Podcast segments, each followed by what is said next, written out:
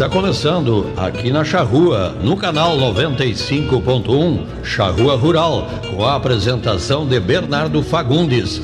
Um oferecimento da Associação Rural de Uruguaiana, Sicredi, Transforme Soluções Agrícolas, Associação dos Arrozeiros de Uruguaiana e Barra do Quaraí, Arroz Requinte, Agrocomercial, Rafael Ari Telecheia, Estância Nova Aurora, Imembuí Uruguaiana, Eletroeste e Orbac.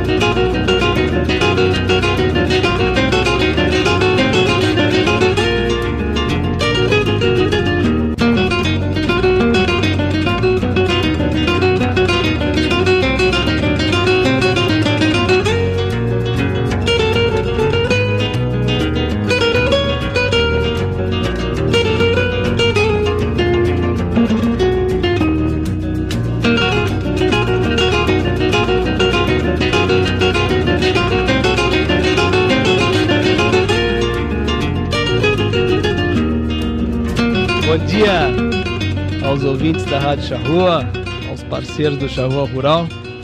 Estamos aqui mais um sábado para falar sobre o nosso agro.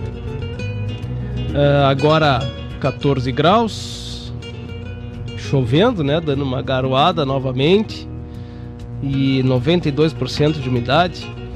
Até ali em casa, ali pro lado de Taptocai, até ontem às 4 da tarde tinha andado 52 milímetros e, e continuou chovendo, né? Agora continua chovendo. Então, juntando água, ainda bem. Né? Tava na hora de vir. Só para a gente ter uma, uma ideia, ali na nossa região, naquela área ali, nós vamos com 500, 510 milímetros de média é, de total do ano. Né? Considerando que a gente tem uma média aí de 1.300, 1.400 anos, é, é baixo, né? Tem bastante água que deveria ter vindo ou ainda por vir, né? Espero que não seja no momento da nossa começar a plantio e, e essas coisas assim, né? O importante também é a gente juntar água. Vamos deixar aqui junte. Mas tá bem. Antes da gente começar com o tema de hoje, né, que é que é o benchmark, né, o, o que, que é o benchmark, o porquê fazer, mas principalmente como foco de hoje, benchmark e reprodução. Para falar com isso, está conosco aqui a Thaís Gonçalves, que é médica veterinária da Meta Assessoria e Consultoria Rural. Tudo bem, Thaís? Bom dia. Bom dia, Bernardo. Bom dia, ouvintes da Rádio Charrua. Um prazer estar aqui né, com vocês de novo e hoje para falar de indicadores, né, de benchmarking. Exato. Sabe que que como eu disse antes da gente começar sobre esse.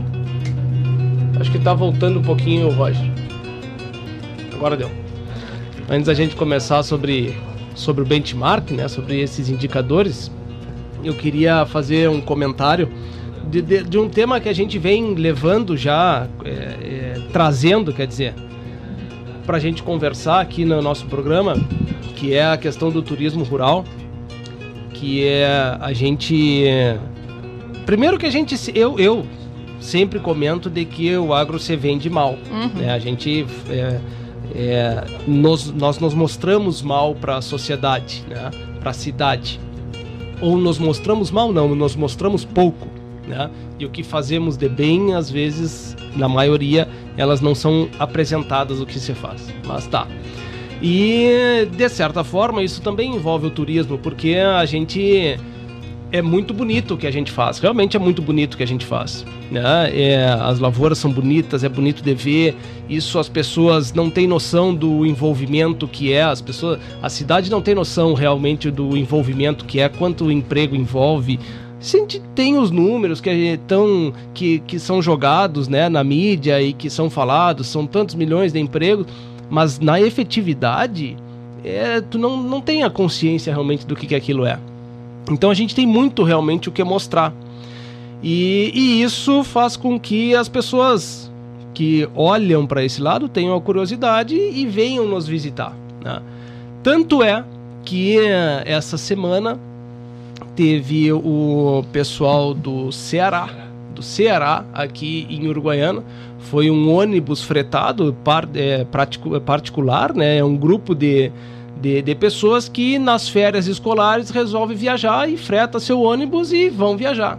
E a ideia era eles irem rumo a Buenos Aires. Né?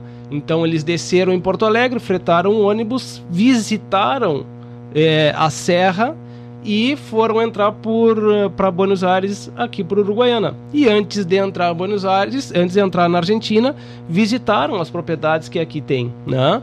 A, a Canto Queijaria, fizeram a a, a, o, a, como é a, a, caminhada com o Pedro Duarte, né, o, o professor de história, Pedro, Pedro Duarte, é, visitando a, os pontos de, é, históricos da cidade de Uruguaiana. Enfim, fizeram todo aquele roteiro de turismo aqui. Né?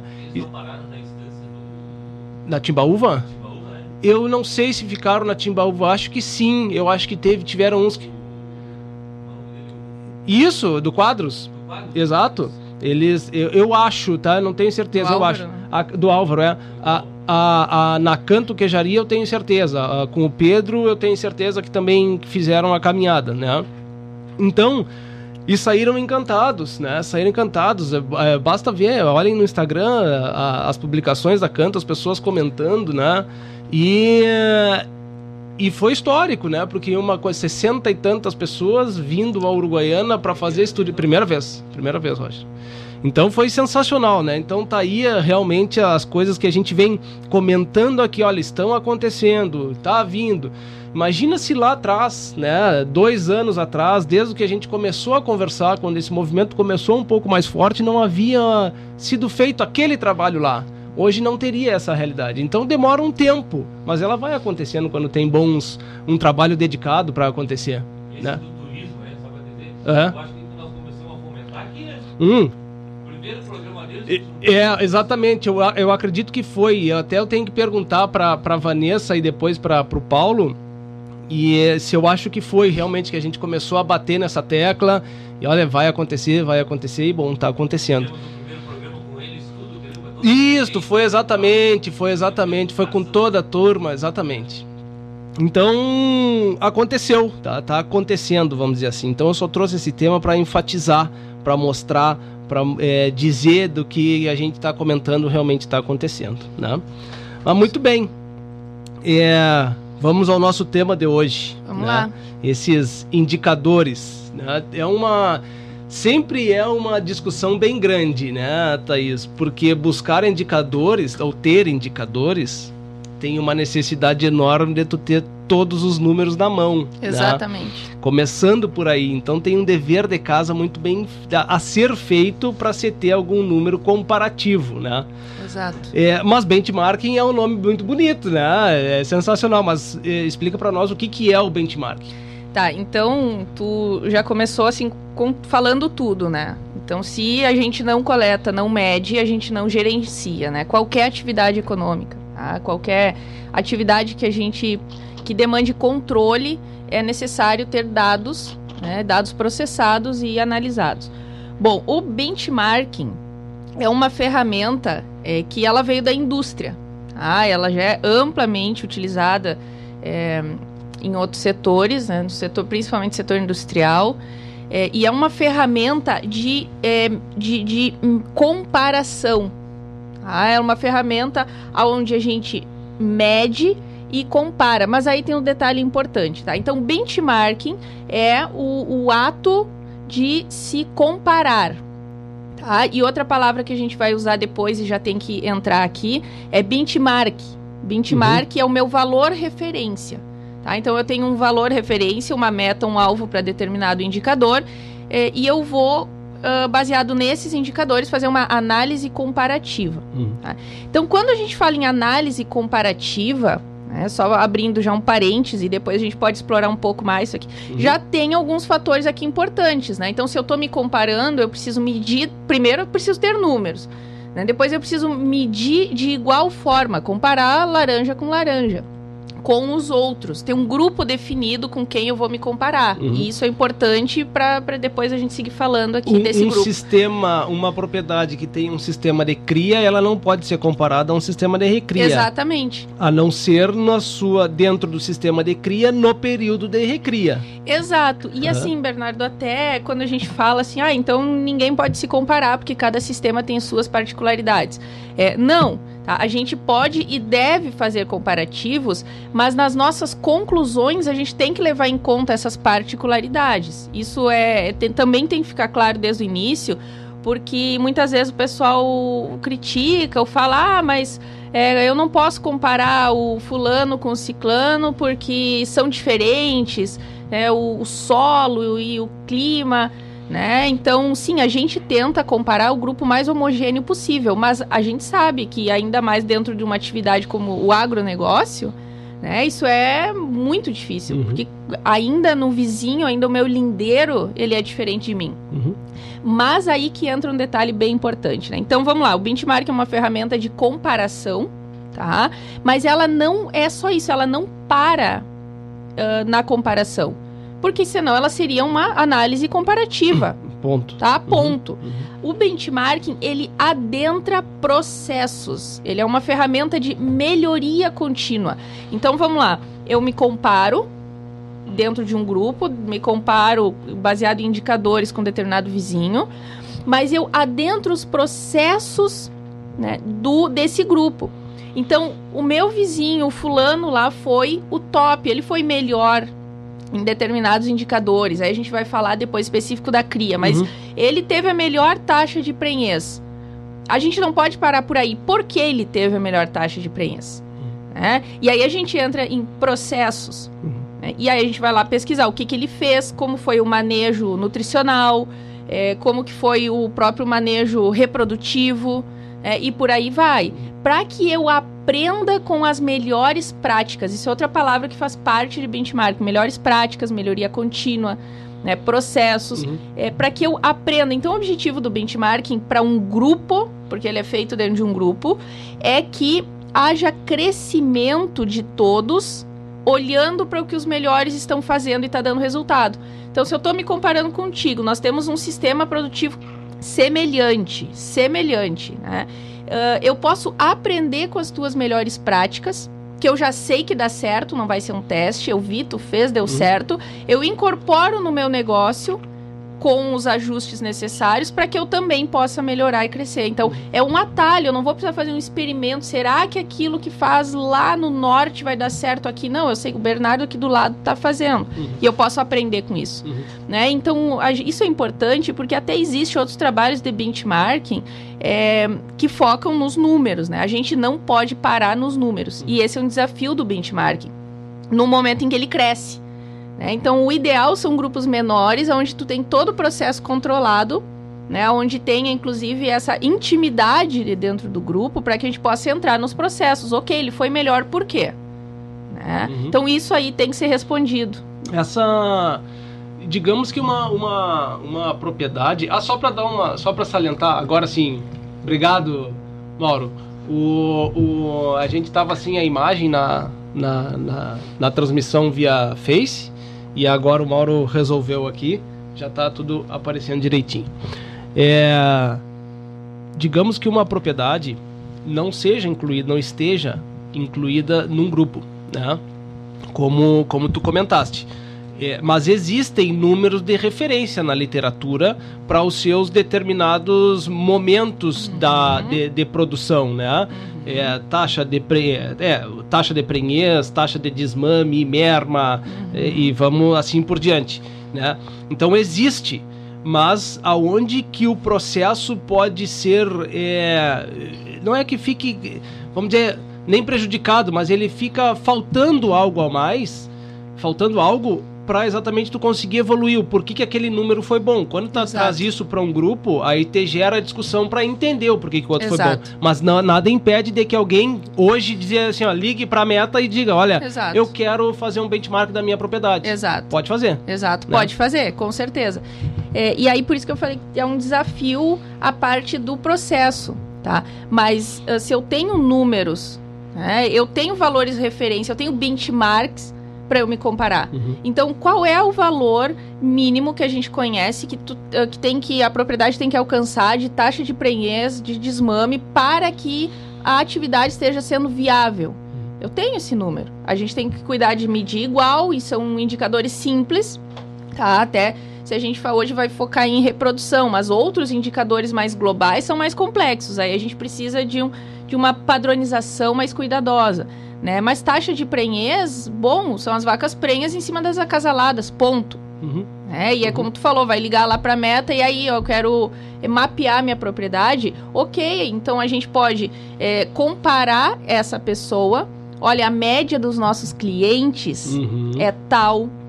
Uhum. Eles têm feito isso, isso, isso que os torna eficientes. Uhum. Então a gente consegue é, expandir, inclusive esse é um objetivo nosso, expandir o benchmarking né, para mais produtores. Uhum. Né, para que mais pessoas se interessem, uh, Bernardo, não só em alcançar um número, mas em aprender, entendeu? O que, uhum. que o outro está fazendo. Uhum. Eu acho que a gente isso adentrando um pouquinho mais, uma, uma, onda mais filosófica, o produtor tem essa dificuldade. Esse é um dos desafios do benchmarking. Compartilhar informação. Muitas vezes a gente guarda para nós. Né? O nosso, nosso setor muitas vezes é fechado com o próprio vizinho do lado. Né? Eu estou com dificuldade na, na, minha pastagem, o meu vizinho é doutor em plantação de pastagem, sabe tudo, tem uma ótima, um azevém fantástico do meu lado, né? E eu, eu não, não consigo, consigo fazer. fazer. por quê? E muitas vezes eu não consigo conversar com o vizinho uhum. do outro lado, uhum. entendeu? Uhum. Então o benchmarking tem que romper essas barreiras aí da comunicação, do egoísmo, do, uhum. da bolha, uhum. entendeu? Uhum. E é compartilhar para que o grande grupo cresça.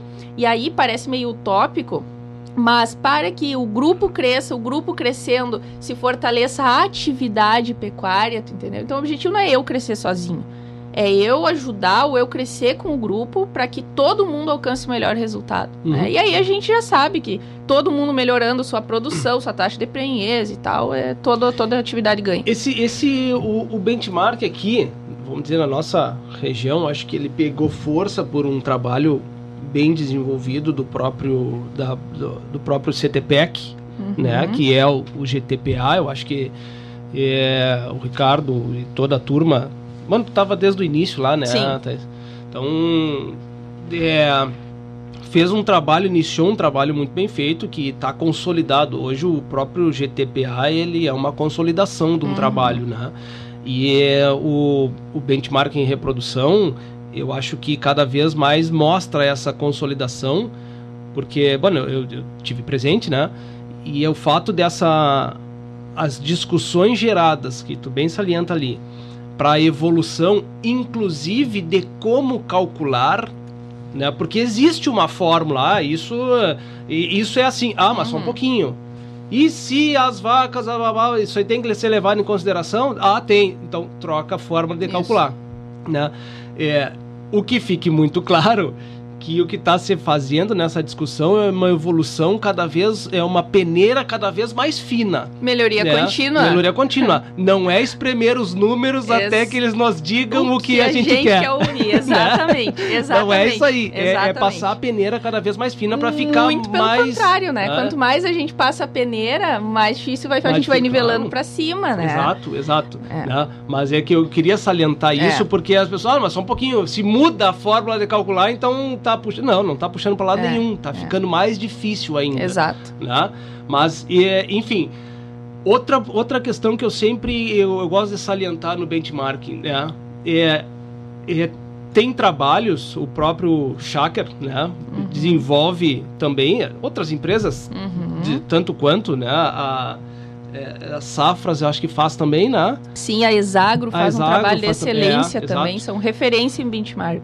E, e são regiões diferentes, né? absolutamente diferentes. E é. acaba que a fórmula de calcular, a forma de calcular, ela até pode ser a mesma, mas trazida para nossa realidade, ela gera um número que fica muito difícil de comparar regiões. Inclusive. Aí sim vem aquilo que a gente estava falando, né? Eu me comparar com meu vizinho, apesar das diferenças, ok.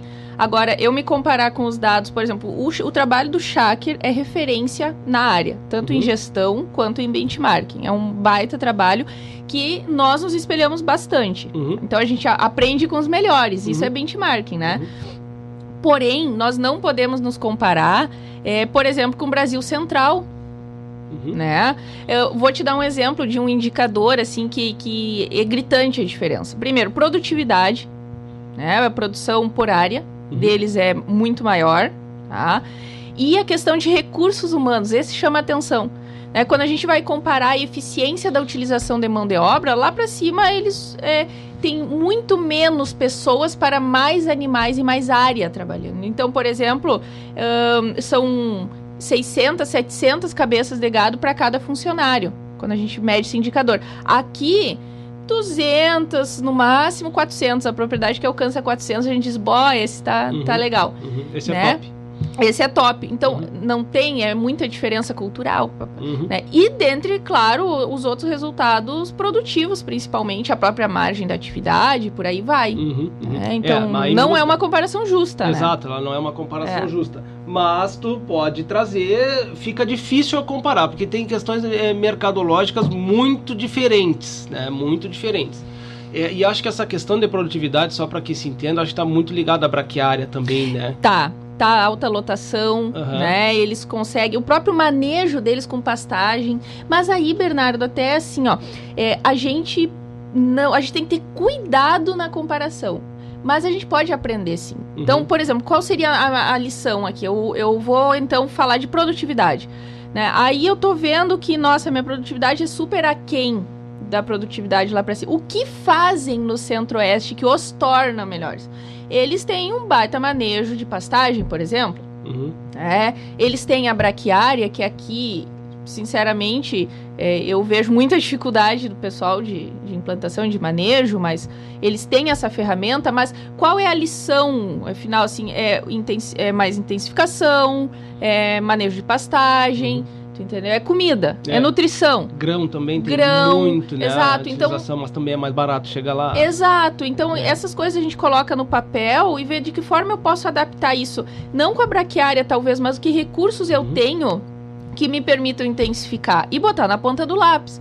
Né? A gente tem propriedades aqui na fronteira oeste que tem um grau bem bom de intensificação e aqui a gente sabe que tem um resultado é, um resultado econômico compatível. Uhum. Porque isso é outra coisa importante, né? Às vezes a gente gosta de olhar para o ótimo produtivo, não necessariamente o ótimo econômico, né? Uhum. Eu posso estar tá tendo 99% de taxa de prenhez e isso não está sendo viável, porque eu precisava de vaca vazia para ter receita também na propriedade.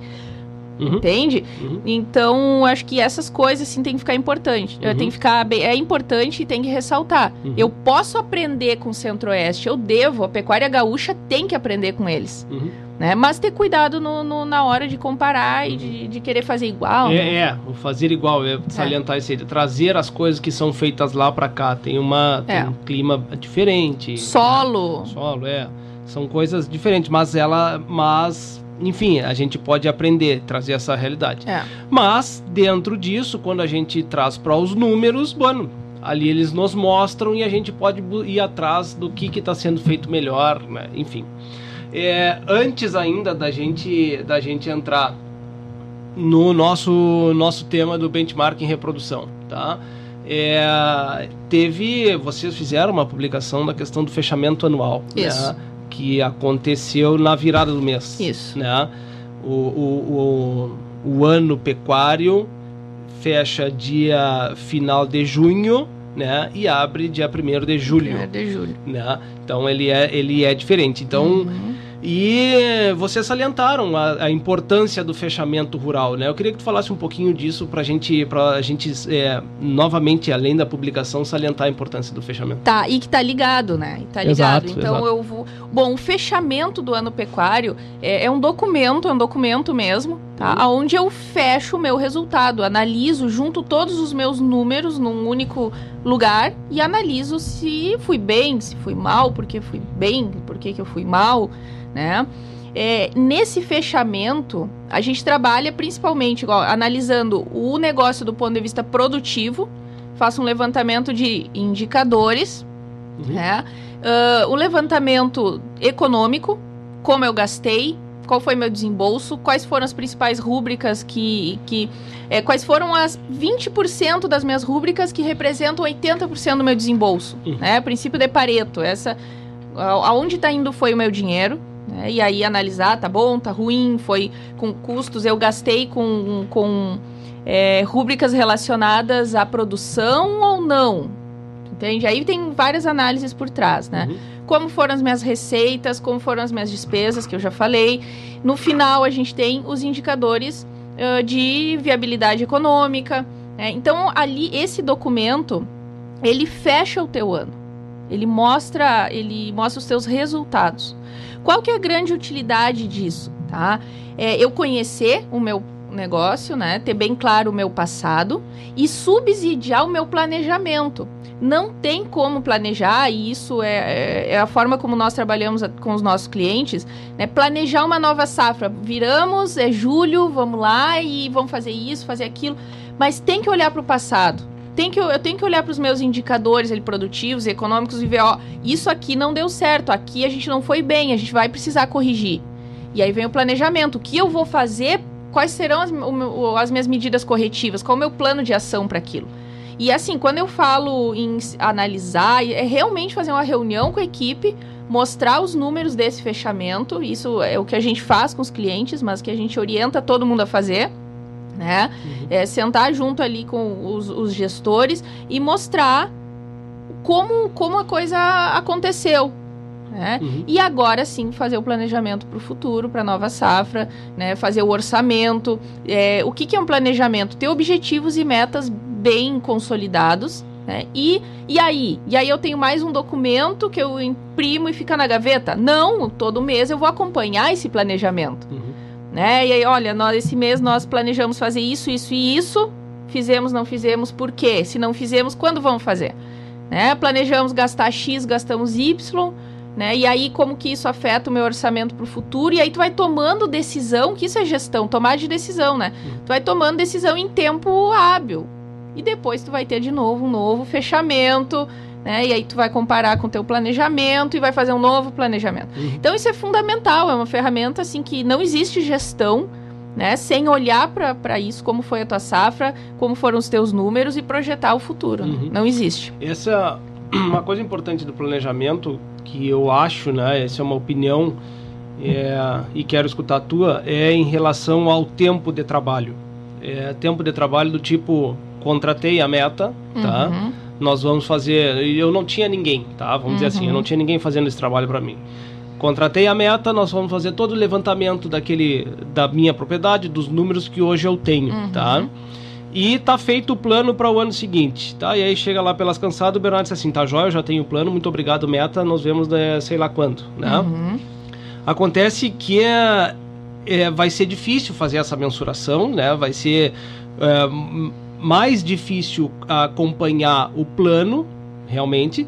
E aí eu chego num número que eu acho que ele tem que ser em números ímpares, né? Uhum. Então, no momento que tu, que o gestor vira a cabeça para dizer eu preciso de um trabalho assim, tem que ter na mente é que vai ser três anos. Exatamente. Né? Eu, eu acho que é, é, é por aí, eu queria ver a tua opinião sobre é, isso. Tu tocou num ponto nevrálgico aí, em dois, na verdade, né? Primeiro é que, bom, vamos partir de que a pecuária é uma atividade de ciclo longo. Uhum. Como que tu vai em um ano né? Tu, tu vai mudar o mundo em um ano, tu melhora teus processos, né? Até né? mesmo num sistema de recria que tu comenta, né? O recria ele pode fechar num ano. Entende? Mas eu não vou conseguir ser fidedigno para saber se aquilo foi rentável ou não em um ano. Exato. Medido. E será que esse, esse teu bom resultado não foi em função do mercado? Uhum. Tu entende? Não foi pontual de, em, um, em um ano? É, eu tenho que avaliar aquilo repetidas vezes né, para realmente ter confiança naquele número. A gente trabalha muito com histórico, uhum. né, em consolidar práticas. Né? Mas assim, é, isso a pecuária tem esse ciclo mais longo, independente, como tu falou, mesmo na terminação. Né? Vamos falar do confinamento, uhum, 90 dias. Exato, 90 dias, né? Tá? Mas aquele meu bom resultado foi porque é, o mercado do boi gordo agora bombou, estourou, né? Foi porque é, foi pelas minhas boas práticas, aquilo já está consolidado. Em um ciclo de confinamento, eu não posso dizer que esse é o meu resultado. A pecuária, a minha pecuária, a pecuária da Thaís tem esse resultado em média. não sei, foi um ciclo. Uhum, uhum. Entendeu? E quando o mercado inverter? Ciclo pecuário, né? E aí, quando o boi baixar, e aí como é que eu vou me virar com a minha atividade? Uhum. Como que eu vou gerenciar o risco? Como que eu gerencio o risco? Como que eu gerencio o alto custo, apesar do. do, do, do ah, o boi tá 12 uhum. reais, ok, mas os custos subiram. Né, uhum. catastroficamente, uhum. tá? Então, mesmo no ciclo curto. Então, uhum. partimos do princípio que a pecuária é uma atividade é, de ciclo longo, Tá? Em um ano eu não faço milagre, eu posso sim ter boas mudanças. Até a gente, eu posso, eu trouxe umas coisas interessantes para a gente conversar, né? De quem teve o melhor incremento de um ano para o outro que fez. Uhum. Né? Então foi de um ano para o outro. Mas eu tenho certeza que, que se isso não se repetir ao longo do tempo, se isso não virar uma prática é, padronizada dentro das empresas, não vai se repetir um bom resultado ou vão surgir outras variáveis, né? Uhum. Mas essa questão, então, é importante, partindo daí. A segunda questão muito importante é. Uh, ok, contra a tua meta fizemos o fechamento e tchau até o próximo ano. Porque essa é uma opção do produtor. Eu quero uhum. que vocês façam o fechamento, ajudem no planejamento e tchau. Uhum. Ok. Mas é, ao longo do ano é que são coletados os dados. É, e eu já vi muito produtor que chegar no, na data do fechamento, olhar para trás e eu não sei de onde eu tiro o número, e aí leva meses para fazer um fechamento que se tu ao longo do ano já vem acompanhando, já vem coletando dados, tu vai levar um turno, é, um dia dois para fazer, para levantar aqueles dados. É, então, essa organização. E outra coisa, né? Quando tu olha só para o fechamento, né? Tchau, até o próximo ano. No próximo ano a gente vai dizer tudo que deu certo, que deu errado, foi, né? Mas não teve tempo mais de corrigir nada. E quando tu está acompanhando mês a mês os teus resultados, tu já consegue tomar uma decisão e salvar, às vezes, de um prejuízo ou de um, de um mau resultado dentro da própria safra e impactar o resultado final daquele uhum, fechamento. Uhum. Tu não deixa para outra safra. Uhum. Entendeu? Uhum. E isso é importante num cenário assim como o nosso, né, Bernardo? A gente é, vive com margens estreitas, com alto custo, então cada decisão importa. Claro, né? sem dúvida, sem dúvida. Muito bem. É, a, a Thaís tem um mérito de ser muito didática, né? E agora a gente estava conversando aqui, é, e eu abri o, o. Só pra gente descontrair uhum. um pouco agora. eu abri o, o Face aqui para ver a transmissão e apareceu a foto dos meus filhos. E a Thaís me comenta assim, não, porque quando eu dava aula, né, dos meus alunos, eu disse, mas como assim, nessa idade, né, a Thaís tem pedagogia, né, né não, eu não sabia nessa... É, né, professora. É, magistério, fosse professora, né, então olha Tem uma, uma vida antes da veterinária. É, né? exato, exato, tá, que tá repercutindo depois dessa didática, é, né. Uhum. Mas, Thaís, vamos... Da paciência, né, Bernardo? Ah, é, isso precisa um monte, né. Tenho três bacuri, haja paciência. Mas né? precisa, né? imagina 30, né? 30. A minha família da, é de professoras, né? Então eu tenho esse aí no, no sangue também, todos foram professores. E benchmark então. é uma ferramenta de educação, né? Uhum, a gente vai sim. chegar a essas conclusões mais pra frente. Vamos entrar no nosso bench em reprodução? Vamos. Tá? Vamos. É, tem, teve... Quando é que acontece o fechamento do, do, do GTPA no final do ano, né? O fechamento da safra. Da safra. Né, que acontece, são apresentados os dados. São apresentados Isso. no final do ano. Mas, por exemplo, agora, ó, julho, né? Final de julho. Nós já estamos nos organizando com todo o material que os produtores recebem, uhum. a planilha, porque, de novo, tem que ser tudo padronizado para a gente poder se comparar. Né? Então, os produtores recebem uma planilha padronizada para colocar os seus dados e tem um acompanhamento desse preenchimento. Uhum. Quando? E durante o mês de agosto, setembro, outubro. Uhum. É, novembro e dezembro. Novembro é o mês onde a gente analisa esses dados, a gente tem um estatístico na nossa equipe. É, Uh, a gente discute, monta e apresenta no final do ano. Uhum. Então isso é até importante porque ah, mas fechou em julho e vocês em junho e vocês vão apresentar em dezembro. Sim, uhum. tem um caminho até uhum. chegar lá, né? Então que, é que, que, que é, é, por uma questão de é, metodológica do grupo, né? Isso. Né? Mas ela nada impede que é, impeça que começa comece a ser feito em maio, por exemplo. Né, de outra empresa começa a ser feito em maio, que nos últimos dias preenche os Exato. últimos dados lá e no final de, do ano pecuário tu vai fechar, fazer o fechamento. O produtor organizado Aí, se tiver nos ouvindo algum produtor que preencheu a planilha do benchmarking dessa forma, vai poder confirmar. Uhum. É, é muito rápido e fácil para o produtor organizado. Tá? O cara que tem os seus processos gerenciais bem definidos. E isso, Bernardo, quando eu falo assim, ah, gestão, é desde as pastas do computador organizada. É, aonde estão os meus. Ah, preciso do meu, da minha evolução de rebanho. Tá ali na minha pastinha. Então, desde isso, desde de, do, do, básico é importante, tá? Uhum, uhum. Esse produtor aí pode começar, ó. Colocou as vacas em, em expôs as vacas para reprodução. Ele já sabe quantas ele expôs. Já põe na planilha. Uhum. Né? Ele sabe, depois tem o, o, o toque, ele já vai lançar lá o resultado. Então, quando chegar no final, são ajustes, né? É, conferir um dado, conferir outro.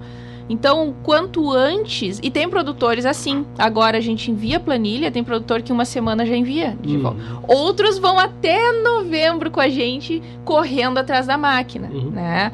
E aí, isso daí faz toda a diferença. É, né? que, que, que fique claro que nós não estamos desenhando o mundo ideal aqui, não, né? É só para dizer que assim, ó, tem de tudo. Tem de tudo, exatamente. E que mesmo o cara que dentro desses esse produtor que seja o mais desorganizado, tá? Ele também entrega. Exato. Tá? Então exato. Não, não, não, estamos citando assim, é impossível. É, é justamente é. o contrário, né? Uhum. É que dentro de todo perfil de produtor dá para fazer. Dá para fazer. Uhum.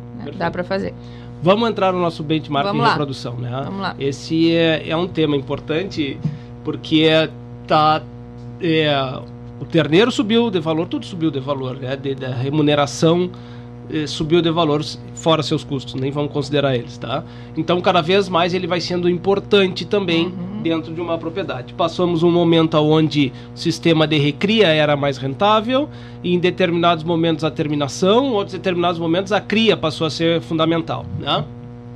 É, só que para a gente ter esses bons resultados, a gente tem índices, tem momentos muito importantes que eles devem ser medidos e que a gente acho que vai comentar sobre, sobre ele hoje. Então, é, eu vou te deixar à vontade para tu, onde tu quiseres começar, vamos Uhum. dizer, em relação aos números importantes que tu acha dentro do sistema de cria. A gente Uhum. vai comentando os tops, os mais rentáveis e enfim. Tá, então acho que só pra gente. Ah, só, só outra coisa, Aham. né? É, nós, aqui nós comentamos do GTPA, né, que é uma referência, mas nesses números eles estão GTPA, eles estão os clientes de vocês, Isso. eles estão os índices que vocês têm de outros, eles não é, é, é apesar eles são da nossa região, né? Uhum. Mas não é só daqui da Uruguaiana, tem de não. outras cidades, tem de outros Argentina, Uruguai também. Então é a nossa região. É, então a gente abrange um grande grupo é. dentro é, uma grande é, é, referência de, de, de, de, espaço, né? Uhum várias localidades, mas que representam a nossa realidade. Tá? Então, só para todos entenderem, não é só de Uruguaiana. Exato. Tá? Indo nessa tua linha ainda só para ficar bem claro, né? Então, o benchmarking é essa ferramenta tá? de comparação e de análise de resultados. Uh, e nós realizamos tá? o benchmarking, reprodução separado lá do final do ano a gente vai entregar os resultados globais, mas o reprodução a gente já faz agora, uhum. já avalia agora.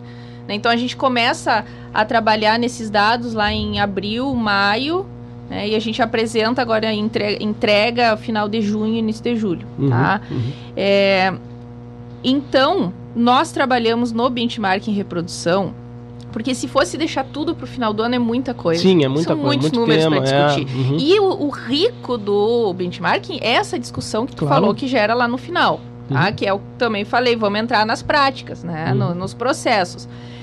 E aí, uh, dentro do, do, do, tema reprodução, para sistemas de cria, não preciso nem falar, né? É extremamente importante conhecer e discutir esse, esses números. E aí nós temos alguns indicadores que são chaves dentro do sistema de cria, tá? E quando a gente fala em, em resultado da cria, o produtor, a primeira coisa que pensa, se fosse fazer uma enquete aqui, taxa de prenhez. Uhum. Ele é um dos indicadores. Tá? Então nós temos a que taxa... sozinho nos diz meio pouca pouquíssimo, coisa, né? Pouca coisa. Obviamente, se o cara, já, o produtor já começou com uma taxa de prenhez ruim, eu já sei que o, o, o resto vai, vai ser, ruim. ruim. Mas ele começar com uma taxa de prenhez boa não garante um bom resultado, uhum. tá? E, é, e esse foi também um dos nossos achados tá? Aqui eu vou comentar porque é um problema da região depois, que é a merma. Uhum. Tá? Então, prenhez a gente mede natalidade. Então, prenhezas que emprenharam das que eu expus. Uhum. Né? Aquelas que... Um, aquelas que pariram e tiveram um terneiro viável, com mais de 48 horas de vida, entram para o indicador de natalidade. É o meu indicador de nascimentos. Uhum. Ok. É, mas o, o, grande número da cria é a taxa de desmame porque a minha moeda dentro da cria é o terneiro. Eu preciso desmamar terneiro. Uhum. É, esse até o professor Júlio Barcelos, né? Tem, eu nunca esqueci, foi o primeiro livro que eu li técnico de pecuária e ele dizia é, o, o, primeiro objetivo da vaca é desmamar um terneiro por ano. Né? Depois um bom terneiro, né? Uhum. E, então a taxa de desmame é o meu indicador principal. Depois eu tenho a eficiência da cria, que é um indicador que mede quantos quilos de terneiro eu desmamo por vaca exposta. Então é uma é produtividade. Uhum. Uh, mortalidade, nós medimos também, mortalidade de terneiros e a merma, que é o número que hoje eu olho mais. Uhum. Tá, Bernardo? Porque. Que que, é, é, tem uma classificação um pouco diferente, de, de, o entendimento do que, que é merma. Uhum. Né? Nos explica o que, que é a merma. A, a merma, para início de conversa, é um termo que a gente usa, né? Uhum. A gente, Rio Grande do Sul, é, aqui exato. fronteira. Uhum. Ele, na verdade, são perdas reprodutivas. A merma em, em espanhol e quando, quando os nossos irmãos usam é para falar de quebra, uhum. tá? De perda. Uhum. Então são as perdas que acontecem né, da prenheza ao desmame. Ok. Perdas gestacionais, tá? E, e essas ou pós-parto, uhum. que entra a mortalidade de terneiros. Então eu tinha X vacas prenhas, tá? diagnosticadas com prenhas, mas eu tenho Y terneiros. Uhum. E essa diferença é o que a gente mede. E por que, que eu falo que é para esse número que eu tenho olhado? Porque nós podemos nos considerar aí, dentro do grupo que eu avaliei, eficientes em emprenhar vaca. A IATF é uma técnica consolidada, tá? Os produtores usam é, massivamente, uhum. tá? é uma baita ferramenta, bem, muito bem, bem, muito bem, diga-se de passagem, tá? É mesmo quem usa monta natural ah, mas a seca impactou, a gente pode falar disso depois. De certa forma, impactou. Né? Quem teve a, a, a sua estação mais pro, pro final, uhum. ali que pegou o forte da seca, ok. Né? Outros aí, foi até o que aconteceu com esse grupo que a gente avaliou. Né? Como eles trouxeram bem para frente a estação reprodutiva, a seca não afetou tanto. Uhum. Mas ok, é o clima, afeta, uhum. tá? Mas nós somos eficientes em emprenhar vacas. Mas nós não estamos sendo eficientes em desmamar terneiros. Isso é preocupante.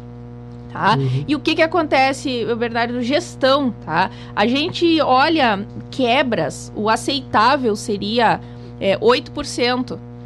Tá? Nós observamos uh, mermas aí de, de 20%, de 25%. Uhum. Né? De, até a média geral, assim, é de 12%. Tá? Mas tem empresas com 25% de perdas. Uhum. Custou manter essa vaca dentro do rebanho. Ela estava lá por quanto tempo, né? Dentro de um ano, uhum. tá? Uh, custou alimentar essa vaca, sanidade, custou emprenhar essa vaca, e a TF, o custo da prenhez em média é 150 reais. Tá?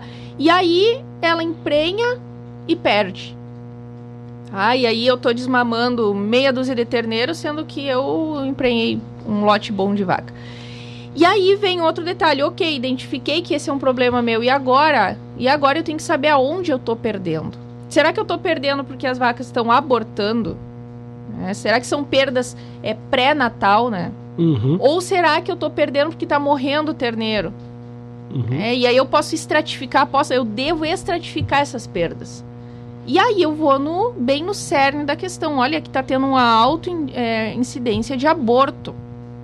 Então nós vamos fazer é, diagnóstico nessas vacas, vamos fazer é, coleta de sangue, vamos atrás do diagnóstico e vamos entrar com, é, com, uma, com medidas sanitárias. É, vamos reformular o nosso calendário sanitário e tudo mais. Uhum. Não, nós estamos com a merma alta porque a mortalidade de terneiro está 5, 6% e deveria ser 2%. Tá, o que está acontecendo? É erros na, na, no cuidado logo após a aparição, o pessoal de campo não está bem instruído, né? São áreas muito grandes com pouca gente e aí é, as camperiadas estão ineficientes. Predador. Predador, o que está acontecendo? E uhum. aí eu identifico o problema e, né, e, uhum. e faço alguma coisa. E esse tem sido um número bem complicado de trabalhar, sabe, Bernardo? Porque a merma está muito alta uhum. na região. Uhum. Tá. Tem, tem alguma, algum diagnóstico já feito o porquê dessa merma tá alta na região? Aí varia muito de propriedade para propriedade, tá? Mas a grande maioria são perdas é, pré-natal. Uhum. Pré, ah, então pré-parto. Uhum. São problemas reprodutivos. São problemas reprodutivos. Sanitários. Agora, desculpa, sanitários Talvez, é, talvez, talvez. Porque, por exemplo, eu já acompanhei uma, uma empresa onde estava tendo problema e no final a conclusão era a nutrição uhum. das, das primíparas. Elas, uhum. elas não mantinham a prenhez porque estavam mal alimentadas. Uhum. Né? Desde a recria delas não vinha bem e aí não, o resultado não vinha. Uhum. Então a gente já estava lá, eh, já, o produtor já estava cogitando lá, ah, porque eu vou vacinar mais vezes, não sei. E não era um problema. E a importância do diagnóstico, a importância é, de, de colocar os números na mesa, tu viu como tudo vai se fechando, medir, uhum. fazer o fechamento, sabe? Colocar os números na mesa, discutir com a equipe. O que está acontecendo. Uhum. Né? Agora, mortalidade de terneiros, ela também tem a sua parcela de, de importância, tá? E aí a gente volta para capacitação de recursos humanos, uhum. que é um tema que vai aparecer aqui mais para frente. Uhum. É, é, ela, olha só, o, nós falamos de um tema do início, tá? Estamos aqui na merma, não saímos ainda nem a falar é, é, sanidade, sanidade desses animais, a alimentação desses animais, uhum. nem chegamos nisso aí, tá? nem vamos chegar nisso aí, mas a necessidade que tem simplesmente de um caderno de campo, o animal nasceu, como nasceu, que dia nasceu, morreu, que quando morreu, né, em que situação morreu, Agora, tu fazer isso numa num lote de aparição, vamos chutar aqui de 100 vacas, e tu no final do ano, em dezembro, fechar isso aí, tu não vai nem lembrar se não o terneiro vai. morreu, não morreu, tu Muito simplesmente sabe, é. né, aonde morreu, É, é, é muito difícil. Então a necessidade que tem, a importância que tem no caderno de campo Capac... para ter essa, essa, esse material. Capacitação de recursos humanos, a gente sempre fala isso, né, Bernardo? A gente tem o nosso projeto aí em parceria também, acompanhando as gurias do Agrotins, que fazem um trabalho premiado, sensacional, né? exatamente. Elas não merece, ganharam, né? Inclusive, merece o destaque. segundo lugar. Cara. Me parece que foi, mas o fato segundo. de estarem lá e de ter tido o destaque, né, merece. Claro destaque aqui, é, né? É. E parabenizar as gurias, porque esse é um trabalho diferenciado, tá, Bernardo? Porque a gente precisa desse olhar pro capataz, para quem vai coletar o dado. Porque aqui a gente está falando de, né, de, de desmame, de merda, mas a coleta de dados, apesar de a gente estar tá falando aqui de dados num nível estratégico da tomada uhum. de decisão, mas são coletados pelo pessoal de campo. Eles têm muito e, e manejados né? Eles têm uma importância grande dentro desse processo. E eles são capazes de mudar resultados, tá? E a gente uhum. vai mostrar isso com, com dados depois. Uhum. Vamos seguir, tô, tô Vamos por lá? Ti. Tá. Uh, não, então essa questão assim de da merma é uma questão importante, né? De identificar aonde estão as perdas. Né? Acho que a gente pode um, um dia até, fica já uma sugestão, fazer uma roda de conversa aqui sobre isso, sobre uhum. essas questões né, eh, sanitárias, nutricionais. Uh, mas a principal mensagem que fica dessa parte aqui é essa que tu falou, coleta de dados. Uhum. Porque aí o produtor acha bacana, verdade, eu também noto que sempre fica vaca sem parir, mas eu não sei quanto por cento isso representa. E agora? Para quem está nos ouvindo, né? Uhum. E agora, uh, comece a anotar né? capacita o pessoal de campo né? a, a ter um caderno de campo um, com os dados da aparição e, e, na verdade os controles da aparição, caderno de campo, controle de campo, ele começa antes uhum. do antes da aparição.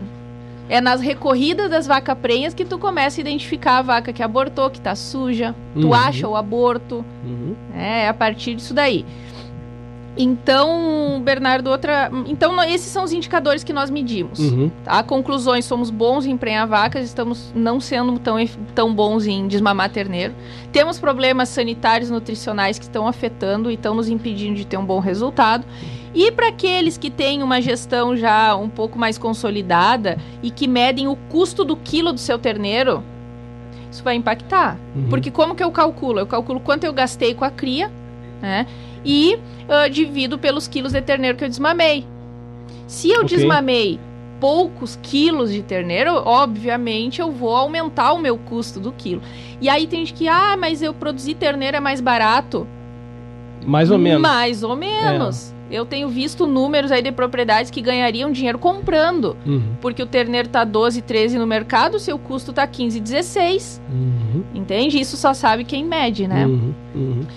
Ah, e aí, daqui a pouco entra alguém, é, pode se questionar assim, tá? E o Creep Feed, onde é que entra nisso aí? O Creep Feeding é uma ferramenta. Uma ferramenta. Tá? Ela não é, ela é, pode ser levada em consideração para se aumentar os índices de desmame, aumentar o índice de peso de desmame, Isso. mas ela não é uma questão que necessariamente tenha que ser medida não, ou tenha que ser feita, ela é uma ferramenta. Pátria, é uma Exatamente. Ferramenta. E outra, né? e outra, muito, muito bom comentário, porque não adianta eu fazer creep feeding, chegar com os meus terneiros com 220 quilos no desmame e colocar eles num campo nativo lá, uh, rapado, uhum. tá? onde eles vão perder sabidamente 200, 300 gramas por dia Uhum. E eu perdi todo o meu investimento, Exato. porque, de novo, né, custo alto, o creep feeding uhum. não é uma, uhum. é uma ferramenta excelente, porque eu tô dando comida numa época em que o terneiro é mais eficiente em converter. Em peso, em quilo. Uhum. Ok, mas eu preciso hum, é, dar manutenção para esses ganhos aí no pós-desmame. Uhum. É. Outra, outra que também pode entrar na discussão, o desmame precoce. Né? É outra ferramenta. Isso. Tá? Que daqui a pouco qualquer propriedade dessas que, tá, que foram avaliadas podem ter feito. Pode. Né? E que é, e isso vai ser levado em consideração quando for comparado o custo do terneiro desmamado. Exato. Né? Exato. Porque essa, usou essa ferramenta. Então, é, é, mais uma vez, é outra ferramenta. É, e, e antigamente a gente dizia que, que o desmame precoce está apagando fogo, né? Uhum. Ainda a maioria do, das empresas que fazem é, pra, em função da taxa de prenhez e corrigir manejos errados anteriormente. Hoje, com o avanço da agricultura, os novos manejos que uhum. surgem a partir daí, o desmame precoce é uma ferramenta mesmo. Exato. Tá? Mas, de novo, ferramentas, eu, eu penso assim numa ferramenta mesmo. Se eu uhum. vou é, atirar Vou pregar, uma cerca, eu preciso do martelo. Preciso É, é, exato. É, tá, então, mas a ferramenta, eu preciso saber pregar claro. o prego, bater, né, uhum. não nos dedos e não entortar o prego. Então, uhum. utilizar bem a ferramenta. É uma ferramenta, não vai me garantir... É, e uma ferramenta, um manejo, não garante sucesso. É multifatorial o sucesso da uhum. cria. Uhum. Né? E aí, Bernardo, uma coisa que a gente mediu, e eu acho legal assim a gente conversar, a gente adentrou processos, porque a gente quer fazer um benchmarking verdadeiro, tá? Uhum. E aí a gente mediu assim, ok, essas empresas aqui tiveram um bom resultado e tal, mas quem teve o melhor incremento de um ano para o outro? Uhum. Independente se ele atingiu as metas, quem melhorou mais? Uhum. Tava ruim e melhorou esse ano, né? Uhum, uhum. E o que que eles fizeram? Vamos investigar esses, uhum. tá? E, e, essa foi uma análise é, que a gente chamou de top incremento, né? Uhum. E aí eu fiz uma entrevista com eles. E sabe que isso foi muito legal, Bernardo, porque foram várias propriedades, mas os fatores que eles destacaram foram praticamente os mesmos. Então, o que, que essas empresas fizeram? O feijão com arroz bem feito. Ah, mas são empresas que têm muitos recursos, podem ter os recursos, mas fizeram, usaram é, bem esses recursos, empregaram bem e fizeram o básico. Então, por exemplo, um fator aqui que chamou muito atenção em quem teve o melhor, a, a melhor melhoria uhum. de um ano para o outro, né, foi a parte de recursos humanos. Isso aqui me chamou muito atenção. Todos os entrevistados disseram assim: ou capacitamos o pessoal de campo para recorrida e cuidados na aparição, por isso melhoramos os nossos indicadores. É, ou disseram, né, uh, trocamos o nosso pessoal, quem não estava engajado com a nossa filosofia, né, então tem que recorrer uh, os campos de, de aparição duas vezes no dia, tem que curar o umbigo do terneiro, não fez isso, rua. Uhum. Né, não quis ser capacitado, orientado tal. Então fizeram essa troca, pessoas engajadas ficam na empresa. É, remuneração variável, participação nos resultados, receber bonificação por terneiro desmamado, por baixa mortalidade, isso é uma baita ferramenta. Uhum. Porque o, o, o, colaborador ele começa a entender a importância dele no processo. Tá? Uhum. O, o, resultado final do, do, desse negócio aqui depende do meu cuidado, de não deixar morrer terneiro, de chamar uh, qualquer problema, de avisar com antecedência, uhum. de fazer uma camperiada bem feita. É que é por uma consequência que ele entende. Né, que a pessoa entende. Isso não é, é que fique claro que eu estou dizendo ele, né? E eu não estou separando de mim. Isso. Tá? É porque se eu tivesse na posição dele ou em qualquer outra empresa, eu entender, eu seria remuner, melhor remunerado se eu melhorasse ainda mais o que eu já devo fazer. Exato. Então aí eu me engajo sobre aquilo ali porque eu também vou ganhar. Tá? Entende? Então não é só ah, a empresa ganhou e sensacional, olha só quando os números que bonito. Não, é. eu também ganhei, é. né? Então é só É, e tu quer ver isso que tu tá, tu tá falando, também entrou aqui. Então, OK, colaboradores de campo, mas foi muito citado também é, substituição, por exemplo, de gerência. Uhum. Então, muitas vezes, não é só o pessoal de campo. Uhum. Muitas vezes, e, e, assim, a equipe de campo é reflexo do gestor. E aí teve empresas que disseram assim, não, o que no, um dos principais impactos foi que nós trocamos a gerência, né, colocamos alguém de novo, com essa visão é, voltada para resultado, engajada com, com as metas e objetivos né, da, da dentro aí da cria, e a coisa deslanchou. Uhum. Claro, motivou o pessoal de campo, orientou o pessoal de campo, entendeu? Então aqui, uns falaram trocamos o pessoal de campo, outros falaram trocamos a cabeça lá, o gerente. Uhum. Então não importa o nível, uhum. bem como tu falou, Exato. sabe? Não importa é, qual nível dentro da gestão hierárquico, que tá, gestão, hierárquico. Uhum. Exato. Uhum. Né? E mão de obra qualificada, até mesmo, por exemplo, na IATF. Uhum. Né? Então, muitas vezes a técnica é mal feita e acabam queimando. Ah, IATF é um... Não, para aí, né? Uhum. Ela é bem feita.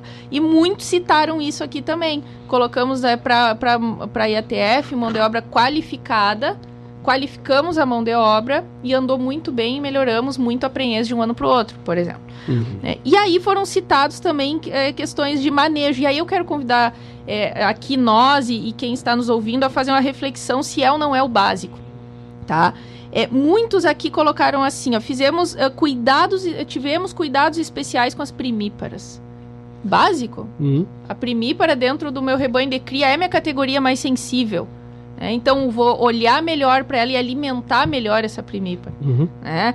Um, antecipação da estação de monta. Tava prevendo seca, começaram a trazer a Uhum. estação para cá para fugir da seca. Eu, eu até anotei é, antecipação da estação de monta, foi o que eu anotei aqui, ó, porque é um tema que cada vez eu tô vendo mais acontecer, tá? E quanto mais organizada a empresa é, mais eu vejo acontecer, tá? Mais eu vejo eles indo para esse lado. E por quê?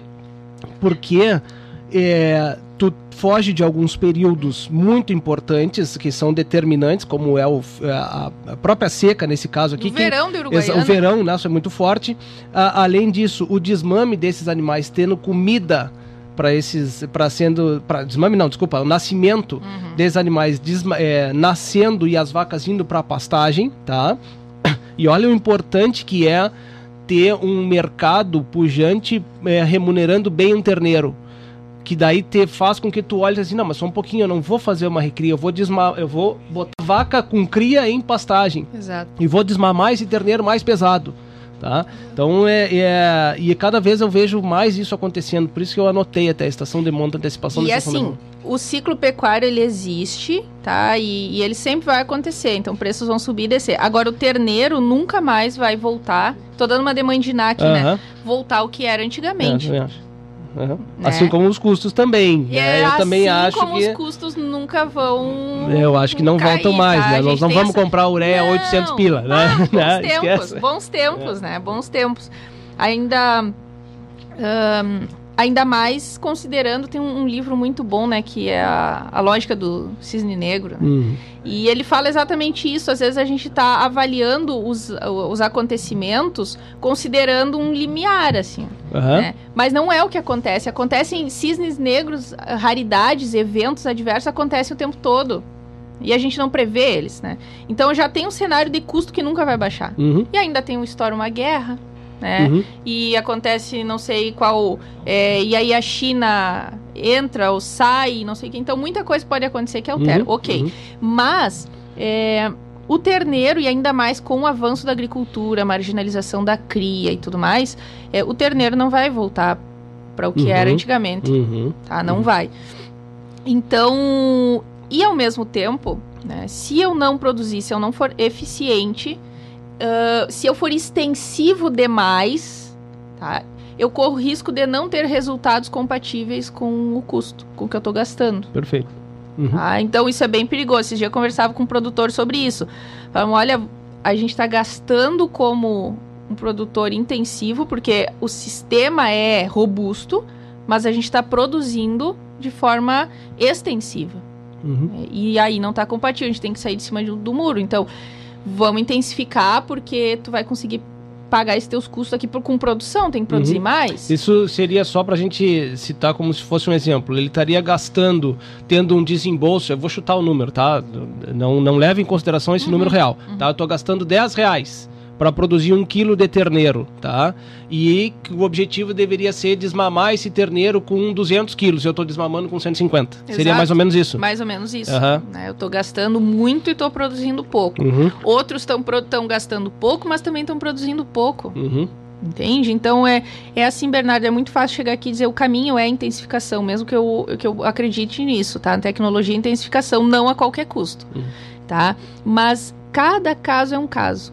Cada produtor é, tem que avaliar com, com seus consultores, seus gestores, as melhores estratégias para isso. Agora, uma coisa é certa: é, na cria, desmamando leve, desmamando pouco, não tem. uhum, Já é uma atividade de margem apertada, Uhum. né? Ela já é mais trabalhosa e ainda tu ser ineficiente não dá, né? uhum, É, outra coisa, né, que foi muito citado também, ahn, avaliação de ciclicidade nas vacas é uma ferramenta sensacional que está cada vez mais utilizada. Então, eu toco minhas vacas, aquelas que estão vazias. Estão vazias por quê? elas estão estão em anestro profundo, eu vou desmamar, estão em anestro superficial, vou colocar tabuleta, estão ciclando, vou colocar pro touro ou vou uhum. inseminato, entendeu? Uhum. Então são estratégias que melhoram o resultado. Eu tenho ferramentas para isso, né?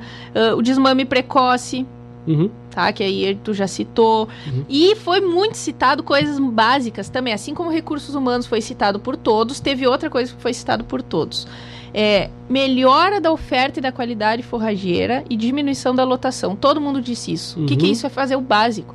A gente vem numa cultura de empilhar gado, né? Uhum. A, a, pecuária antiga, assim, é uhum. segundo piso. Uhum. Né? Hoje a gente sabe que não compensa. Né? Não compensa que eu tenho que ajustar a lotação, que eu tenho que usar melhor as minhas pastagens, que eu tenho que usar a pastagem daqui a pouco para uma vaca de cria, sim. Uhum. Entende? Então, é, no depois assim que analisando o que, que o pessoal falou, o que, que quem melhorou fez, eles fizeram o básico bem feito e utilizaram as ferramentas que a gente tem disponível aí. E muitas ferramentas, daí o produtor às vezes fica pensando, ah, mas eu não tenho dinheiro. Mas muitas ferramentas, verdade, não custam. Ajustar a lotação não custa dinheiro, é manejo. Uhum. Entende? Eu, eu, canso de falar aqui, eu, eu sempre comento uma vez que eu estava conversando com o Fábio Brandão, uhum. né? E tio, o Fábio teve um cliente. É, Fábio Brandão é um, é um técnico, tá? É, ele é zootecnista. Ele, ele mora em, em Livramento. Não, mentira, é São Gabriel. Ele, ele tinha um cliente que o cliente comentava que ele precisava, ele precisava ter maior é, prenhez, tá? E não conseguia, não conseguia, não conseguia. Até que chamou, né, pro, o Fábio para uma conversa e o Fábio disse assim: a primeira coisa que tu tem que fazer é tu tem que vender vaca. Não, mas eu preciso aumentar a quantidade de terneiro que eu vou ter. Não, então tá bom, então tu tira as tuas tira vacas. Vaca. Tu vende vaca, porque a lotação era exagerada. Entende? Então eu vou ter mais terneiro se eu tiver menos vaca, porque Exato. a minha oferta forrageira era melhor, então teria Exato. mais condição, então, né? Enfim, fez esse, esse adendo aqui. Tá? Não, é exatamente isso. E, e, assim, como a gente falou aqui, né? A gente está falando de benchmarking, que é uma ferramenta, a gente está falando de, uma, de resultados de um grupo. Então, no geral, dentro desse grupo, e olha, para fazer parte de um benchmarking, esses produtores já são diferenciados porque fazem gestão, eles medem. Uhum. E mesmo dentro desse grupo, a gente teve aí bastante. Uh, o que, que aconteceu? Quais foram os resultados? Tá? De um ano para o outro, em comparação ao ano passado, mesmo num cenário com seca e custos altos, os resultados melhoraram. O grupo evoluiu. Uhum. Por quê? Por usar ferramentas que a gente comentou aqui. Tá? mas ainda está bastante aquém do ideal. Então, por exemplo, para o pessoal ter referência, né? Prenhez geral, tá? Considerando todas as categorias, 85% é o que a gente quer acima. Uhum. O grupo chegou, ficou abaixo de 80, né? 79%. Então tem espaço para melhoria, né? Uh, Merma é, é, muito alto aqui na região, tá? No, a média do grupo aí ficou, desse grupo ficou em média 11%, mas a gente sabe de mermas muito maiores, né? Uhum. Uh, qual é o número, merma, qual é o número ideal? 8%, abaixo 8%. de 8%. Uhum. Abaixo de 8%. É, mortalidade de terneiros, né? Tem que ser abaixo de 2%. É, passando uhum. referências aí, pessoal. Isso. Desmame. Desmame entre 72% e 75%. Uhum. É, natalidade tem que ser é, acima de 76%. E aí faz a conta, para eu alcançar isso, é, quanto eu tenho que ter de prenhez acima de 85. Uhum. Tá? Uhum. É importante, assim, o que que, para o gado de cria, o que que é importante? É multifatorial. É multifatorial, não tem uma receita de bolo, né? Uhum. Mas a gente pode dividir, assim, até a gente mostrou isso para os produtores, né? É, na área de recursos humanos, a gente já explorou bem esse assunto aqui, mas sanidade, né? Falta diagnóstico, né? Tá, não tá, a vaca tá perdendo porque tem N doenças e às vezes não é doença é, é, é nutricional, por exemplo, é manejo, uhum. né? Vaca que foi trans, um lote que foi transportado é, no início aí da prenhez, estresse e tudo mais, né? Uhum. Uh, pode acontecer. Ah, outra coisa importante, né? Ah, mas eu vacino. Falha vacinal, isso acontece, não só da vacina é, a vacina mal aplicada, que fica escorrendo no, uhum. no couro do bicho. Uhum. Né? Uhum. Não tem imunidade que seja estimulada uhum. com, com isso, né? Uh, um dado que, me, me, que eu penso, uh, vacinas reprodutivas, tá? Uhum. É, sanidade, ele é um, um problema, né? É, que tem que ser sanado. Uh, a quantidade de vacinas, de vacinas reprodutivas representou aumento ou não na prenhez desses animais, Uhum. né? É uma pergunta que eu te Uhum. faço, tá? É, eu acredito que não tenha muita referência, não É. tenha muita ligação, tá? Por quê? E, de novo, eu não sou técnico, tu é, então tu me responde Uhum. depois, tá? A quantidade de cepas que se tem de eh, problemas reprodutivos, né? É, principalmente leptospira, né? É muito grande. É. muito grande ao ponto das vacinas não terem as cepas necessárias. Começa lá com o diagnóstico. Eu, quando fiz lá em casa o diagnóstico para lepto, eu me apavorei, assim, porque apareceu, deu positivo, Uhum. e fiz na época da faculdade porque eu queria saber, eu não estava tendo problemas clínicos, Uhum. tá? Então não precisaria intervir. Mas a- deu positivo, então a maioria dos produtores sim vai dar positivo, e aí a gente pode um dia até conversar com o professor Mário sobre isso, né? Uhum. Mas ah, a maioria dos nossos rebanhos vão dar positivo para tudo que é coisa, e aí a gente tem que olhar para os números. Tá sendo um problema clínico, Uhum. né? Tá, tá, tô tendo muito aborto e deu positivo para lepto, para não sei, e é em tal fase da gestação, eu associo tudo isso, fecho um diagnóstico, vou intervir. Uhum. Deu positivo para tudo que era cepa, tá? Uhum. Apareceu tudo de lepto. E aí tu vai nas vacinas e até lá no, no- surgiu essa mesma discussão lá no, na apresentação dos resultados, né? Onde a Iria comentou, Uhum. né? Que aí vai, tu vai olhar pra, pra, pra vacina e ela não tem, não te oferece proteção contra A, B e C. Uhum. Isso acontece. Agora, claro que dentro do grupo que nós avaliamos, todos utilizam um esquema de vacinação Claro, bem claro. feito. Não quer dizer que não Então, tem que fazer, não, Não, né? não, contrário. muito pelo contrário. Então, na nossa análise estatística, não foi significativo, talvez por isso todo mundo faz, Claro. tá? Uhum. Ah, mas, ah, por exemplo, eu tenho as minhas vacas que eu vacinei e fiz reforço. Depois eu tenho que, ano a ano, fazer outra dose. Uhum. né? Agora, nas primo vacinadas, duas doses, há quem em novilha de 14 meses, e eu tô falando de resultado aqui, fez três doses. Uhum. né? Se lepto é um problema, não adianta eu fazer uma, eu tenho que fazer três no ano, por Uhum. baixo. Tá? Então, três, quatro no ano. Então, essas questões, assim, são. E tu vê como são particulares. Claro. Isso é outra coisa. A empresa pegou seu relatório do benchmarking e os dados foram divulgados. Vai lá e senta e analisa aquilo para a sua realidade. Uhum. Ah, porque vai variar muito. Outra coisa, né? Às vezes a gente olha tanto para as vacas e aí o andrológico dos touros tem dia. Uhum.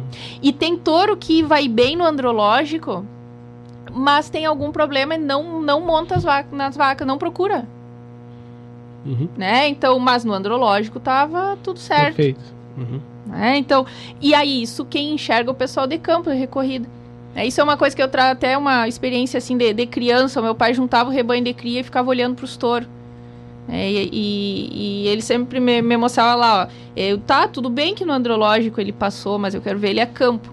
Importante, né? E tem essa observação. Questão sanitária, carrapato também. É, eu já vi quando.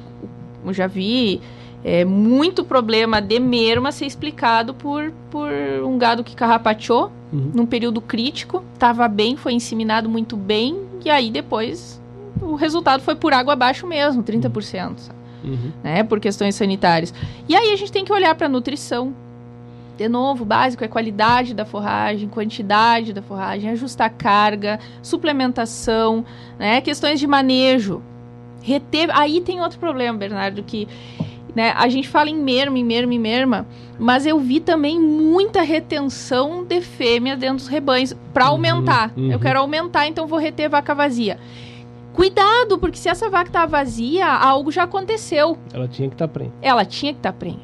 Claro. E aí eu vou mantê-la no meu rebanho e vou perpetuar dentro uma genética de baixa fertilidade ou até uma vaca com problema sanitário dentro do rebanho e perpetua esses maus resultados. Uhum. né? Ou até o pessoal né, aparecia muito, né? as- a categoria de vaca solteira. Essa categoria não pode existir dentro da propriedade. né? se eu quero, se eu, falando aqui já num nível avançado ou num nível básico de, Uhum, de- de- uhum. de coisa bem feita, Uhum. tá? um feijão bem feito. É, o nível avançado, é- ele é muito. Eu vou tentar explicar, né? Se Aham. me, dá, me, dá, me autoriza a fazer Claro. isso. Com essa questão de o nível avançado, ele é muito mais de pessoal, porque de tu te desfazer é. daquele animal, do é. que avançado de gestão. Isso, né? isso, isso. É, é, tem, aquilo lá não pode existir. Né? Não, e uma coisa que eu, que eu vejo muito e falo, uso eu como exemplo na minha casa, assim. A gente olhava, Bernardo, as vacas vazias na hora do, do, do, do toque e eram as vacas mais bonitas. Uhum. Tinha redondinhas, assim, gorda, com pelo fino, brilhoso. Uhum.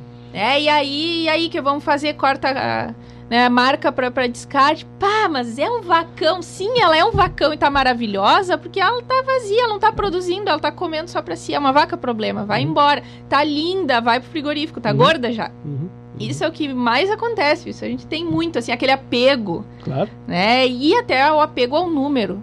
Uhum. Ah, não, mas, né, vou diminuir a quantidade de eventos. E aí é o que o Fábio diz, que para mim é básico. Ele foi fantástico, né? Às vezes tu tem que dar um passo atrás para dar dois para frente. Uhum. Uhum. Né? Então vamos focar lá em desmamar terneiro, emprenhar vaca e, e manter essa prenhez e desmamar terneiro, uhum. né? Uhum. Thaís, Roger, como é que nós estamos de tempo? Mais cinco minutos. É, Olha aí. imagina. Hã? Né, ah, eu, eu, eu, eu, fiquei, falar, eu fiquei sentido, porque a gente, eu queria ter trazido mais gente, mas as agendas não, não, não, não deram. Por outro lado, foi muito importante porque ele é um tema que ele é maçante, mas ele tem muita coisa para discutir, tem o porquê fazer, como é. fazer. E aí quando tu abre para discussão, numa conversa, talvez a gente ficasse aqui num tema só, né? E a gente não conseguisse falar. Eu acho que falta números ainda, né? Faltam ainda temas para dentro da, da, desta aula que a gente teve hoje é, falta números, falta a gente conversar ainda é. sobre números, né? É. Nós não comentamos a mais do touro, enfim, tem, tem muita coisa ainda pra gente falar. Cada coisinha que a gente citou é, é, é um capítulo, né? Exato. É, um é, capítulo. É um vamos tempo. falar de touro, vamos falar da relação touro-vaca, a gente não uhum, falou. Não. Né? Não, é, então... tem, tem muito ainda, eu acho que fica a provocação pra gente ter um outro momento, né? É, aqui para exatamente só falar da reprodução antes de é. falar de fechamento de sistema de produção, é. só para falar da reprodução. Né? É. é. A gente então tá chegando aqui, tem uns quatro minutinhos agora, né? Thaís, eu quero te agradecer. Infelizmente, a gente tem que terminar o nosso programa, que o papo tá maravilhoso. Tá bom, né? né? É um tema que eu, pessoalmente, tenho me atentado mais, porque o meu é. sistema mudou e hoje tem um sistema de cria, né? É, e é realmente a cria ela é uma paixão, ela é viciante e ela tem é, suas peculiaridades, é. né, para se estudar e se, e se ver no, no, no, durante o tempo, né? Mas de qualquer forma, obrigado pela, pela participação mais uma vez, parabéns pela aula, né? A didática ela é fantástica. Uhum. Eu acho que quem nos escutou hoje é, ficou trocando orelhas, né? E de certa forma também nessa troca de orelha que se ficar com mais dúvida, por favor, procure a meta. Exato. Né? Exato. Obrigado, obrigado por ter vindo, Thaís. Bernardo, é sempre uma honra, eu tenho um carinho enorme, eu sempre repito, sempre vou repetir, né, por esse trabalho, é, por esse, pelo programa. E então é sempre um prazer vir aqui, eu gosto muito, né, e acho que essa troca, essa conversa, por isso que é bacana depois a gente trazer é, mais gente, fazer uhum. discussões, porque é fantástico, essa é a nossa devolução, até como a gente fala muito como egressos da Universidade Federal, né? É um retorno para a sociedade. É, então eu, eu gostaria que a, que a mensagem final, assim, que o que fica na verdade, talvez não seja a parte técnica, porque o produtor vai procurar a meta e vai tirar suas dúvidas, uhum, né? Uhum. Mas que fosse a provocação para medir, para gestão. O mundo mudou, né? A pecuária é um negócio. É, é apaixonante. Esse dia eu estava lá na, na, Fundação Bradesco, lá em Rosário, tá, com o pessoal da. fazer um projeto lá com a Truteste, e nós estava conversando sobre isso, sobre gestão e tal e falando, né? Ah, então por que cria se é o menos rentável e não sei o que? Depende, primeiro, depende que é o menos rentável. Se tu uhum. não conhece teus números, teus custos, não pode dizer, né? Uhum. Mas uh, é apaixonante. O produtor gosta de. e é importante, é, mas tem a parte é, do coração, né? Uhum. Veterineiro nascer. Mas vamos fazer desenvolver então essa paixão com eficiência. Né? E assim só com gestão. E a provocação que eu queria deixar é essa, sabe? Uhum. Tenham números, né? Capacitem o pessoal, é, coletem dados, processem dados, que com certeza vai ser um subsídio para tomar decisões mais assertivas, né? Perfeito. Obrigado, Thaís. fica, obrigado à meta, né? Fica a provocação da gente continuar esse tema reprodução numa próxima oportunidade. Obrigada, Bernardo. Agradecer à Associação Rural de Uruguaiana, aos nossos parceiros, Associação dos Arrozeiros de Uruguaiana e Barra do Quaraí, Arroz Requinte, o alimento de todas as horas, Grupo Seolim, há mais de 40 anos de trabalho e superação.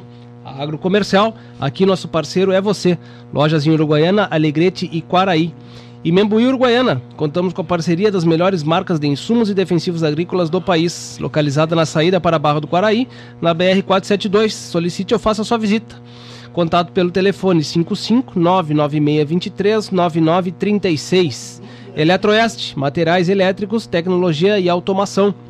Estância Nova Aurora, tradicional criatório das raças Hereford e ovinos ideal. Produz animais com as mais modernas técnicas de reprodução, ganho genético, rigoroso programa de seleção, sanidade e bem-estar animal. A Nova Aurora informa seus clientes que comercializa touros Braford e Hereford diretamente na propriedade. Agenda visita pelo telefone 3412 4033, pelo celular 99607 1050 e ainda pelo e-mail cabanhanovaaurora.com.br. Sicredi, gente que coopera cresce. Meta Assessoria e Consultoria Rural é uma empresa especializada em gestão de propriedades rurais com sede em Uruguaiana e Santo Antônio das Missões, abrangendo toda a fronteira oeste e Missões. Contato pelo telefone 559 9906 4614. De quem é esse telefone, Thais? É o teu? É o da, é o da Meta. É o da própria Meta. Que, é, tem o WhatsApp também Tá. que fica comigo. Perfeito. 559 9906 4614. E Horbach, produção de silos e secadores para armazenagem e secagem de grãos e sementes. O melhor pós-venda da região. Só falar com eh, Moacir Lemes, 559 9966 7476. 99966 7476. Moacir. Muito bem, gente. Muito obrigado pela paciência e parceria de todos. Vitor Daciele Pereira, bom dia, bom final de semana aqui da Itaqui. Um abraço, um abraço para ti também, Vitor. Luiz Lali, um abraço para ti também. Obrigado pela parceria de todos. Um ótimo final de semana. Aproveitem a chuva, aproveitem a família. Continuem se cuidando e até a semana que vem. Atenção, produtor rural, a Imembuí chegou em Uruguaiana. A Imembuí Alimentos oferece uma completa estrutura de assistência técnica com profissionais capacitados, proporcionando orientação precisa e segura para melhor aproveitamento e rendimento das lavouras. Contamos também com a parceria das melhores marcas de insumos e defensivos agrícolas do país. Solicite ou faça uma visita na filial em Uruguaiana, Estrada BR 472, número 100. Atendemos também Itaqui região. Imembuí Alimentos, presente na agricultura, auxiliando o produtor. A Associação dos Arrozeiros de Uruguaiana valoriza os seus associados e mantém diversos programas para promover o desenvolvimento da atividade orizícola, sempre incentivando o empreendedorismo e a qualificação. Temos orgulho de nossos parceiros que participam ativamente do nosso agronegócio. Braços fortes que produzem o alimento, geram renda e criam oportunidades. Você que cuida também da sua lavoura, merece uma instituição que cuide bem de você. A Associação dos Arrozeiros de Uruguaiana. Desenvolvimento se alcança com trabalho e parceria. Agrocomercial Saúde e Nutrição Animal, uma empresa que conhece a rotina do produtor rural e que está sempre alinhada em contribuir no foco da produtividade, com trabalho forte e conceituado que se difunde em todos os segmentos da cadeia produtiva, com uma linha completa e variada de produtos veterinários, rações, minerais, proteinados, energéticos, sêmen, sementes e fertilizantes. Venha nos visitar. Aqui nosso parceiro é você. Em Uruguaiana, na Setembrino de Carvalho 404, entre Flores e Andradas. E em Alegrete, na Barão do Amazonas 276, em frente ao Hospital Militar. Acesse www.agrocomercialonline.com.br. Estância Nova Aurora, tradicional criatório das raças Hereford e Braford e ovinos ideal. Produz animais com as mais modernas técnicas de reprodução, ganho genético, rigoroso programa de seleção, sanidade e bem-estar animal. A Nova Aurora informa seus clientes que comercializa touros Braford e Hereford diretamente na propriedade. Agende sua visita 3412 4033 ou 99607 1050, e-mail campanha nova aurora, arroba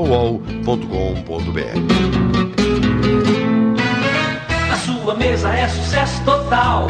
E na panela ele rende muito mais. Soltinho, branquinho, não tem outro igual. Arroz requinte é gostoso demais. Requinte, requinte no almoço e no jantar. É saboroso, muito fácil de fazer. A gente logo sente pelo paladar. Escolha requinte você vai ver. Na mesa da família tem que ter requinte. Arroz requinte, gostoso demais. Na mesa da... Instalando o Integro em sua lavoura, você pode monitorar seus levantes hidráulicos à distância em tempo real, podendo acessar os dados dos equipamentos a qualquer momento através de um celular, tablet ou computador, com diversos modelos à sua disposição. O Integro se adapta às suas necessidades. Integro tecnologia nacional desenvolvido em Uruguaiana pela Eletroeste. Eletroeste, a energia que você precisa. Na Flores da Cunha, 2350. Para o campo prosperar, algumas coisas são fundamentais. A parceria do Sicredi é uma delas. Aproveite a liberação dos recursos do Plano Safra e venha planejar o seu futuro junto com a gente. São 120 anos trabalhando junto com o agro, impulsionando o crescimento de toda a comunidade, pois reinvestimos os recursos na sua região. Venha para o Sicredi, onde o agronegócio rende um mundo melhor.